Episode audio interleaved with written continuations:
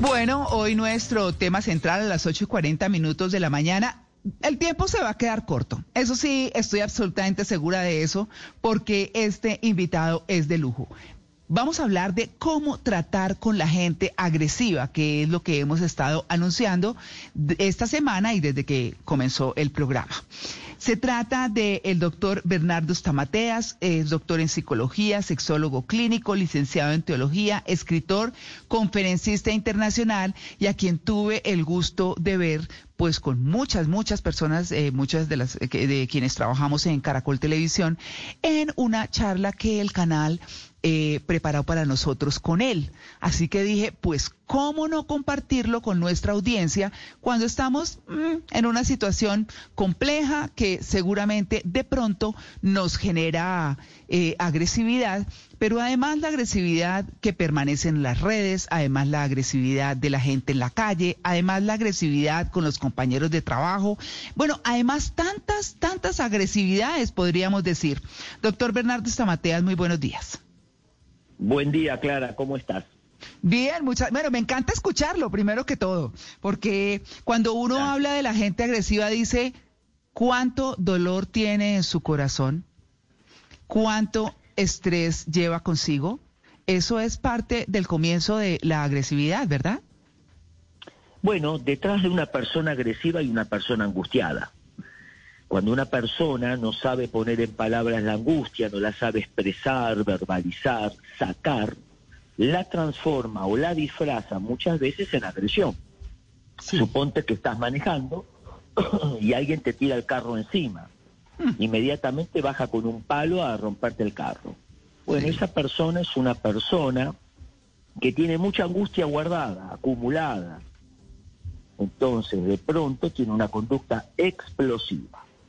Entonces, como primera hipótesis, pensamos que detrás de una persona agresiva hay una persona muy angustiada que no tuvo válvulas saludables de escape, es decir, espacios donde poder gastar, expresar, drenar, sacar toda esa angustia.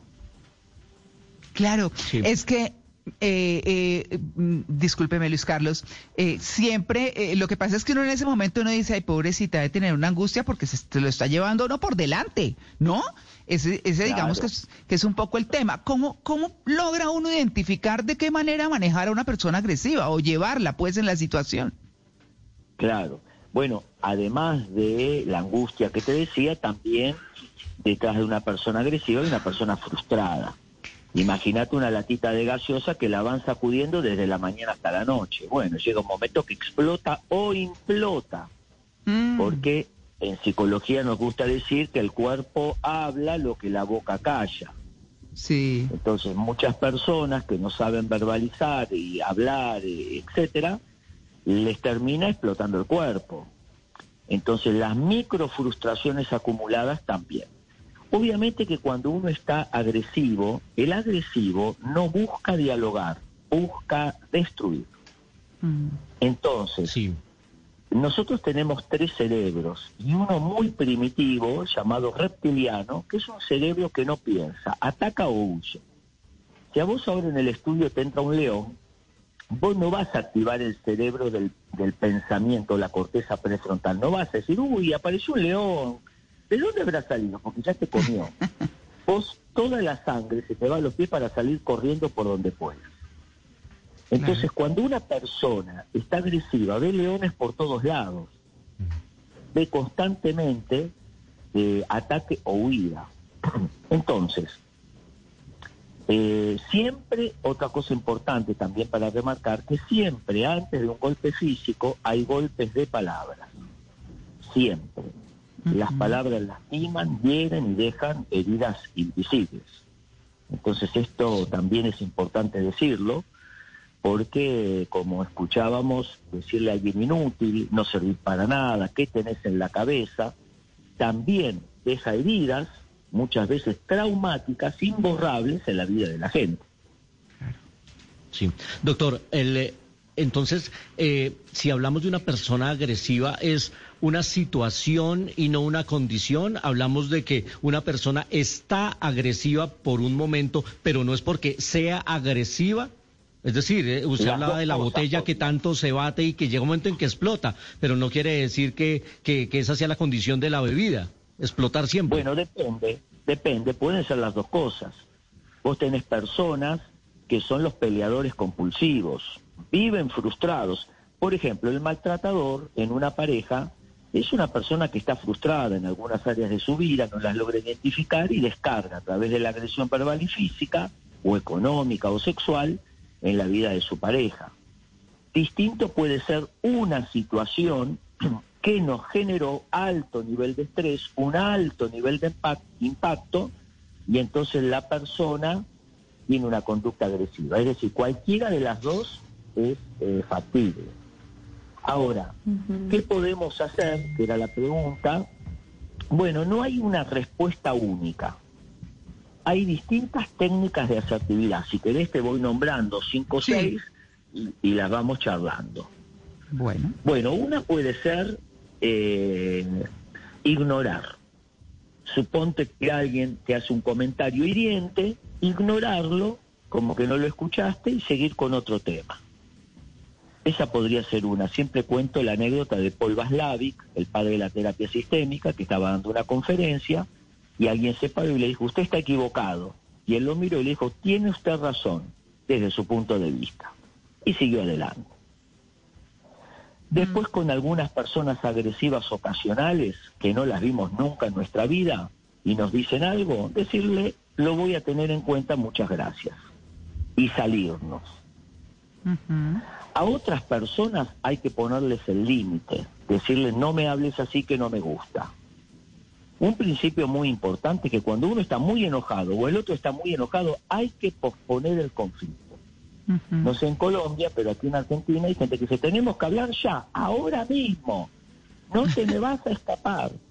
Cuando el otro está hiperactivado o está muy enojado, no tiene sentido el diálogo porque está el cerebro reptiliano activado. Y el cerebro reptiliano, como dije antes, no piensa, busca descargar o destruir. Entonces decirle, mira, lo hablamos más tarde, ahora no puedo. Y dejar pasar por lo menos dos horas para que el cortisol y la adrenalina disminuyan. Pero nunca hacer, porque si no se arma una escalada simétrica. Vos le decís algo, el otro redobla, vos redoblás la apuesta y eso termina muy mal. Entonces, en algunos casos, lo mejor es decir, mira, eh, posponer el conflicto. Ese sería el camino. Y decirle, obviamente, no me hables así, así no quiero hablar en ese tono. En algunos otros casos, el uso del humor. Reírse. Se te está cayendo el pelo, no, me está creciendo la cara. Vos sos medio idiota, ¿no? Sí, de lunes a viernes. Mira, sábado y domingo, idiota completo, eh, full time. Hacerle un chiste mostrar que no mordemos el anzuelo, especialmente con esos compañeros que les gusta la ironía, las pataditas, las indirectas. Entonces, eh, hay, que acordarse que el agresivo lo que quiere es que vos muerdas el anzuelo para que explotes o implotes y entres en el juego del otro. Y aunque uno gane la batalla, perdió. Porque si el otro te quitó la batalla, aunque la ganes, perdiste. Hay agresividad de pronto que no es directa, sino indirecta, por ejemplo, en lugares de trabajo, y entonces se habla en tercera persona, ¿no? Esas personas que hacen tal o, u otra cosa, esas personas que se visten de tal manera. O, por ejemplo, hablar de otros y hacer mala fama de una persona, o querer quitarle el puesto a otro y que esa persona sienta la agresividad, pero que no sea directa. ¿Esa agresividad existe y cómo manejarla? Claro, se llama pasivo-agresivo. Eso lo descubrió un psiquiatra en el ejército americano, donde le decían al soldado, haga tal tarea y, para hacer esa tarea tardaba tres horas. El pasivo agresivo es el que no se anima a decir lo que siente. Entonces, suponete que ella le dice a él, mi amor, ¿podés ir al almacén a comprar estas cinco cosas? Sí, le dice él, pero no quiere ir. Entonces va y trae tres. Y las otras dos, me olvidé, discúlpame ese olvido es un, un acto de, agresivo de castigo.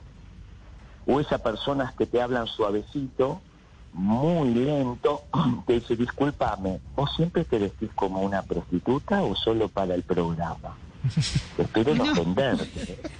Y te va tipo Hannibal cuartizándose en un tono dulce y meloso. Sí, sí, sí. O lo vemos con nuestros hijos, cuando vos le decís, junta los juguetes, ya va, ya va, junta los juguetes, por favor, y tardan tres horas para juntar un juguete. Entonces las llegadas tarde, los olvidos, esos son actos de pasivo agresivo. Los silencios, el silencio castigador, otra manera muy frecuente, casi te diría de manual, en las parejas, donde hay maltrato. Exactamente. Doctor Bernardo. Sí. Eh, a propósito, la agresividad de moda, que seguramente o quizá podría ser la agresividad en redes sociales. Una cosa es cuando uno está face to face, pues ahí peleando, pero ¿qué ocurre en las redes sociales que, que uno no tiene a la persona al frente? Lo bloquea, hace, hace Y además no pone el nombre. Exactamente, ¿cómo manejarlo? Bueno, las redes bloquear, sin lugar a dudas, bloquear. Una cosa es si alguien te escribe, no me gusta el programa, no lo comparte, bárbaro, genial. No hay agresividad, pero cuando alguien te dice, vos sos un tarado, o sea, callate, estúpida, bloquear. ¿Por qué? Primero para hacer un poquito de escuela e ir limpiando las redes. Obviamente, eh, mucha gente cobarde, tímida, insegura, resentida, lo que hace es expresar de manera anónima, invisible, porque no son vistos ni ven al otro, y aún muchos creando perfiles falsos, eh, descargan su frustración. Suponte ahora, ponerle que alguien se despierta, se golpea en el baño y justo prende la radio. Dice, estos tontos que están hablando, y entonces escribe un tweet. Mm. Bueno, el, el desplazamiento de la propia frustración. Entonces, es importante bloquear y enseñarle a nuestros hijos porque el ciberbullying ha llevado a muchos chicos al suicidio. No es un tema menor. No se trata nada más de un insulto, sino de destruir la estima del otro. La persona agresiva no quiere dialogar, aportar, corregir, quiere destruir. Y obviamente el ser invisible envalentona a estas personas para poder eh, agredir. Claro. Mm, yo, eh, o, no sé, digamos que cuando uno juega con las emociones de la gente, como lo hace el agresor, mm, de alguna manera, eh, como usted lo ha dicho, pues bueno, está sacando todo eso que tiene adentro, pero además está generando un ambiente que se enrarece, que se vuelve aburridor, que es como cuando uno llega y dice, uy, qué energía tan pesada y es porque está ya ese harto que a todo le tiene el comentario aburrido, que, que tiene como los, los chistes flojos, pero flojos de burla, de querer, como decimos en Colombia, tirarse al otro. Mm, ¿Qué hacer cuando se está en grupo, en equipo, en esa situación? Sí, bueno, hay personas que aman generar esos ambientes en general son personas de rasgos psicopáticos, son psicópatas. El psicópata le encanta el conflicto. Eh, vos caminás sobre cáscaras de huevo, no sabés cómo va a reaccionar el otro. El psicópata son personas que cosifican, ven al otro como objetos que usan y descartan, no sienten miedo, angustia, culpa, no le importa al otro y todo es conflicto. A ver, vos y yo nos comemos un chocolate y nuestro cuerpo segrega dopamina químico de placer. Para el psicópata, su dopamina es su adrenalina, el conflicto. El mm. conflicto es como comer chocolate. Le encanta armar conflicto donde no hay. Entonces, mm. y muchos de ellos efectivamente utilizan el rumor como desprestigio social, llevan, traen. Y algo muy frecuente en los grupos es lo que se llama triangulación. Imagínate que yo, por ejemplo, te digo, mira, la verdad que Luis eh, me trató muy mal, Luis me gritó, yo no sé qué problema tiene conmigo, yo igual lo perdoné. Entonces te lo digo a vos y vos vas a hablar con Luis. Mirá, me habló Bernardo, ¿qué, qué pasa, Luis, que le tratas mal? Y Luis dice, yo la verdad que no, no, no entiendo nada. Entonces nos juntamos los tres y yo te digo, mirá, no, vos me interpretaste mal, Clara. Se llama triangular, te usé de ariete. Por eso cuidado también, ese es otro tipo de maltrato, cuando alguien, en vez de ir a hablar cara a cara, personalmente, con quien tiene el conflicto, te lo cuenta vos para usarte de aliento. Sí. Mm. Doctor, a propósito de los grupos de los que usted habla, puede que algunas personas agresivas busquen estar en grupos en los que pueden manifestar esa agresividad con mayor libertad. Por ejemplo, las barras de fútbol que terminan en batallas, en conflictos, ese anonimato de pertenecer a una masa puede estimular mi agresividad. Claro, claro, porque se pierde la individualidad. Eso está muy estudiado cuando uno está, en, cuanto más gente hay, menos individualidad y uno se anima a hacer en grupo lo que nunca haría solo. Ejemplo, si una persona en la calle se desmaya y somos 100, es probable que eso traiga mucha inhibición en la gente, pero si el que se desmaya hay dos al lado, los dos van a tener que socorrer. Entonces, el grupo arma un show grupal, se mueve por instinto, pierde la razón, eso se ve mucho en los estadios de fútbol, en las masas, y actúa impulsivamente. No hay reflexión, se pierde la individualidad y uno en grupo se anima a hacer lo que nunca haría solo. Mm. Entonces ahí tenemos este, el show grupal que actúa bajo, bajo instinto. Claro, eh, uno diría, y ya para cerrar, porque infortunadamente se nos está acabando el tiempo, que también, bueno, hay políticos que pueden tener esa psicopatía. Me refiero a los que eh, promueven la amargura, a los que mm, en lugar de promover que la gente busque sus soluciones eh, de una manera adecuada, eh, pues están entonces en vayan, mátense en las calles, mm. hagan lo que puedan, es que esto es un horror, es que tenemos que acabar con todo, o sea, todos esos uno podría decir que son psicópatas o no. Bueno, el psicópata ama el poder, a diferencia del narcisista. El narcisista, mm. que es muy parecido al psicópata, dice, acá estoy, apláudanme. No soy la mejor obra de Dios, soy Dios. Admírenme. Miren qué maravilloso que, soy. Si la belleza no existe, ¿cómo explicás mi existencia? Ese es el narcisista. Sí. Mientras que el psicópata anhela el poder.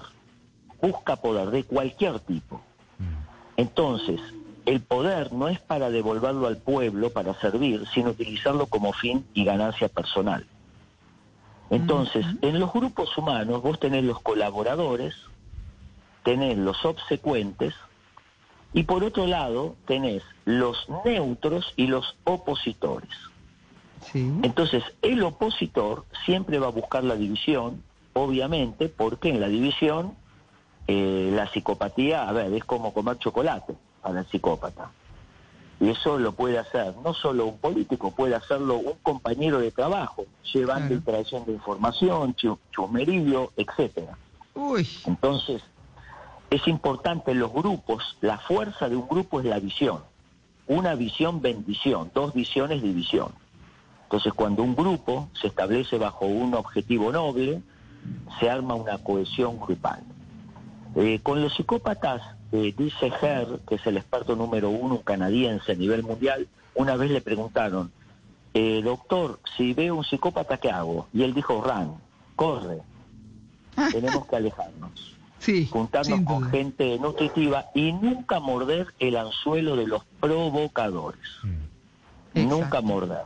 Ponerle límites y juntarnos con gente nutritiva que nos aliente, nos empuje hacia adelante y nos ayude a dar un paso para mejorar nuestra vida y obviamente nuestro, nuestro país. Bueno, ahí tenemos un remate maravilloso con, con dos conclusiones al final interesantes. Pues no puedo más que eh, agradecerle, doctor Bernardo Stamateas, por estar con nosotros en el Blue Jeans de Blue Radio y haber aceptado esta invitación. Por favor, gracias. Si alguno quiere hacerme alguna pregunta, me puede enviar a mis redes mi Facebook, Bernardo Estamateas, o mi Instagram, arroba Estamateas.